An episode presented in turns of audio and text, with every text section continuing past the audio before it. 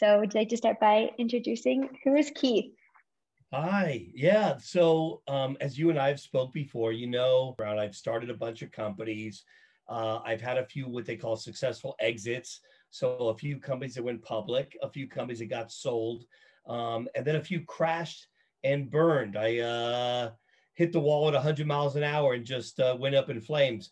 But I love to share all of those stories with entrepreneurs because you have to know the risk to experience the reward failure. So now I decided that I would step back a little bit and spend some time and attention um, working with other startups, working with other accelerator groups like yours. So if I can help um, the entrepreneurs um, in that community, it would just be a wonderful uh, payback for me. And, and I will say just one other thing. It's a great time to be an entrepreneur.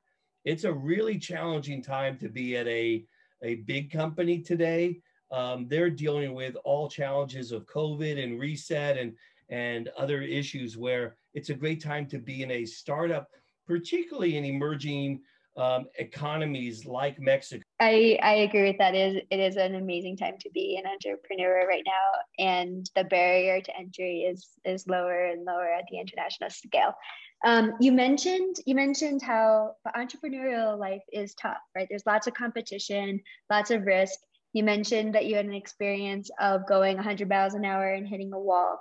What would be some of your tips looking back that you would have you would have wished you had said to your younger self?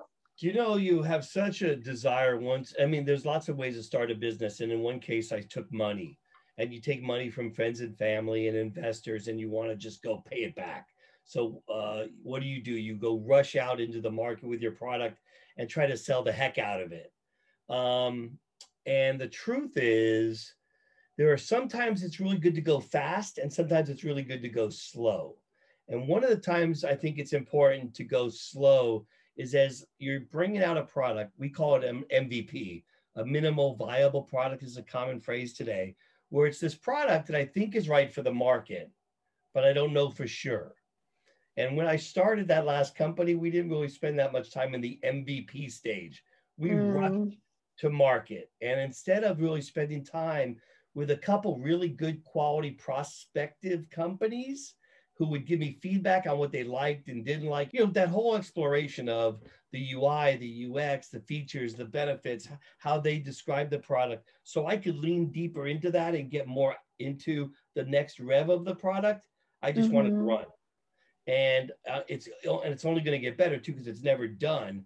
So my but my 1.0 is market ready and customers are going to love it and then i'm going to even make it better and just keep staying ahead of their expectations yeah no i i i totally agree with that and a lot that's a lot of part of the chispa's methodology too uh, and why we kind of shorten the go to market so quickly because we don't want them to be spending months behind a powerpoint right or like months trying to make this perfect plan you have to have an mvp you have to prototype get it in front of your customer, see if it works, fix it, see if it works, fix it, see if it works, fix it.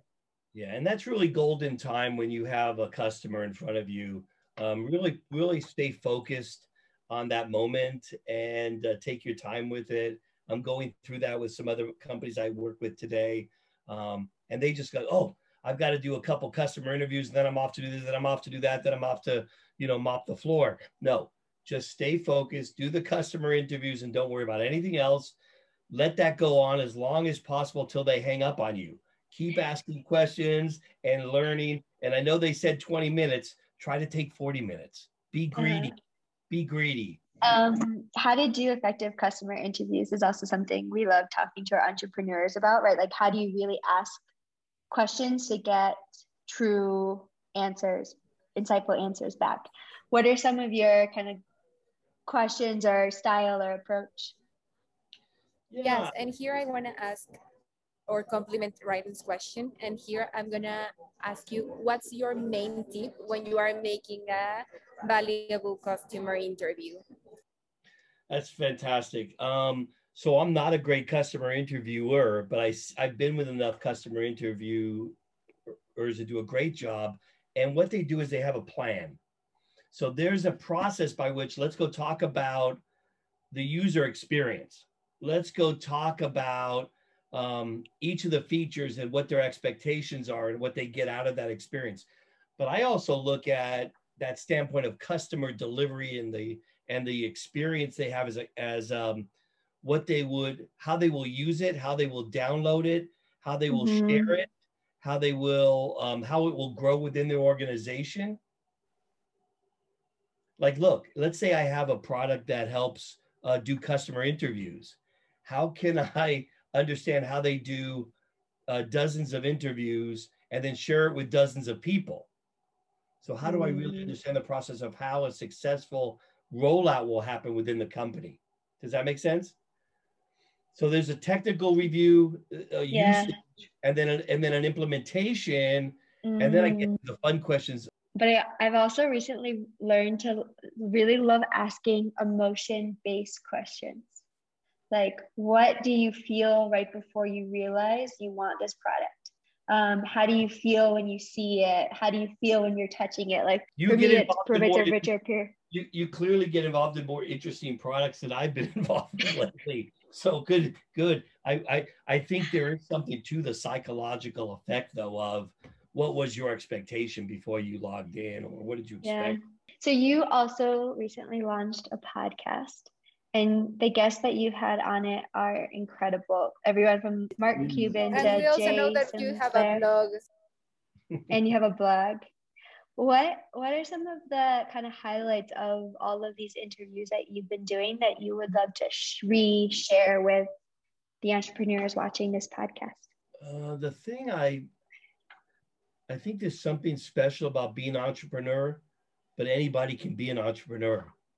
So it's not a unique gene that that's been genetically manipulated or um, you know it, it's only in your it's only in, in, part of your family or certain people. Anybody can be an entrepreneur. You just have to be willing to take a chance. Um, mm. But we know that when put in a certain situation, we can get a little crazy, whether it's at a party, which I know you guys never do, or in a business Net- a, networking happens on the dance floor these days. In a, well it's going to start again. In a life situation you know i got to save somebody. I do something crazy. I'll go jump into the ocean and i can't swim you know? But heck i'm an entrepreneur. I want to go make it happen. I got to go save save this person. And it, a business can be like that too. I've got to go jump into an ocean and learn how to swim even though i haven't done it before. So my my thing that i like to share is um, everybody's ready to jump in the ocean. There are lots of, of resources that'll help you figure out how to swim. Mm. Let's let's go. What do you need? I really like that analogy. Yeah, let's lean into that because I personally know that I've started a bunch of companies. I don't think I'm anything special. Um, I was never great in school. I was never great in business. I didn't read Wall Street Journal. I just had an idea and I just I I loved it. So uh, we totally and a chispa agree with you that everyone can be an entrepreneur these days. But contemplating the context on 2021, for you, what does it take to be an entrepreneur? You know, the other part of the comment I would share is that you don't really have to dive into the deep end of the ocean or the pool. You can go into the shallow end and what I suggest is a lot of people today in the in the recovery period of, of COVID and other stuff is that people are doing little side projects and experimenting with a new business. Hey, I work at this company and and yet I have an idea for a little fun thing. And they go play around with their little fun thing. And then all of a sudden their little fun thing it becomes a website or it becomes an e-commerce store or it becomes a you know a party bus or a food truck. Who knows right? If you feel like starting a company and leaving your full-time job is too big of a leap think of a way to make it a smaller step. Um, connecting your mvp to your water analogy to this it all flows in so well pun, in, pun intended. Um, okay. right? Like starting in the shallow end is your is your mvp um, and you're right, you don't need to you don't need to jump into the deep end right away. Do you know? I'll make one more comment. I, I, I like you guys a lot. I really want to see you be successful. I want to see you help create this fertile farm for entrepreneurs to grow. And part of that, I want to see Mexico grow. And I um, what are some of your kind of like most you yourself what would you say are some of your strengths that you love to to just keep developing hmm. um yeah i probably like um bringing product to market and, and getting uh you know customers excited about using it and trying uh product because somebody has to carry that ball over the fence with customers and i'm not too good at doing the uh, technology uh, development and design. I know what I like and I know what works well, and I give my feedback and I bring customer feedback back to those people also. So there's a level of experience that I have in doing it that makes it pretty effective. Um, but I also like to uh, strengthen my relationships with people, sharing great product with them, and making them feel, you know, like they've got a competitive advantage because of our uh, ability to work together. Um, and I'm asking that question to speak because I noticed this trend throughout the world that we're a lot of times we're so focused on what can we do better, what can we do better. But I'm trying to also push the message that sometimes it's good to focus on your strengths, right? To know know what strengths that you have and and find your niche given your strengths. I, so that's why I asked. Yeah, no, no, no. I'll uh, I'll give that a definite uh, like because I I think we can sometimes try to do too much and end up doing you know less. Whereas you focus on your strengths and just be really good at that uh, that's not bad. You know i think uh, it, it could help a lot of people if they try not to be the the chef and the bartender and the host and the uh, the dishwasher. You know be great at one thing. That's mm-hmm. fantastic. So yeah. And then access a community to help all those other all those other roles. Right, right. Mm-hmm. Nobody wants me as their chef, but they'll take me as their bartender. and a and a disco DJ. I think I saw somewhere. Uh oh, maybe saw that. And then there was that one night in Acapulco. Um, one of my last top of mind pressing questions, but you mentioned how you love coaching and advising and guiding um, entrepreneurs and you know uh, early startups um, kind of like a pay you know pass on pass on the wisdom that you've accumulated. Um, i've also noticed that a lot of times it's difficult for people without experience to know what questions to ask. What and what guidance, if any, do you have for people who may want to approach you, ask you questions, but don't really know enough to know how to ask these questions? It's trial and error. Look, the reason I like to play it full, pay it forward so much is because I was helped so much as I was going through the businesses. I've had so much great advice and counsel, you know, from friends to board members. So everybody can possibly give some feedback that'll be useful. But because it creates a thought, it creates an idea, um, and then maybe it is a useful tactic. If you really are thinking about your business and you are fully committed to it, right? Then you start to socialize that with people and you get them talking and get them. And it, remember, um, we've got two ears and one mouth and should use them in that exact proportion. So as we're talking to people, listening and being present and listening well is a great skill. Um, and so asking one simple question, hey, what do you think of this? How would you uh, use this? Um, how would you bring this to market? You're a great salesman. How would you how would you sell this? Who would you sell it to? Just keep it very simple. And then if they're really a person that you're looking for answers from and they have a certain expertise, they could coach you a lot better uh, to not know also.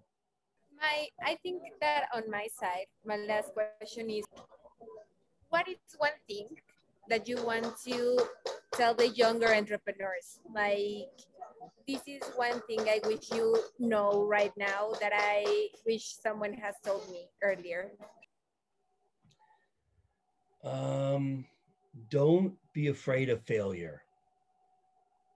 Look, it it's not fun, and you probably blow some money along the way too, uh, but you'll learn a lot. And if I'm younger, um, if I'm your age, I, I think it's a great time to go out and exper- and experiment a little bit and and almost realize like one in a thousand companies that are started actually get to a certain you know level of success that they reach receive funding and they go public or all those other things. It's a very small number but go out try something you're passionate about see what happens um, and enjoy the ride because the ride the journey is the reward the journey is mm-hmm. the reward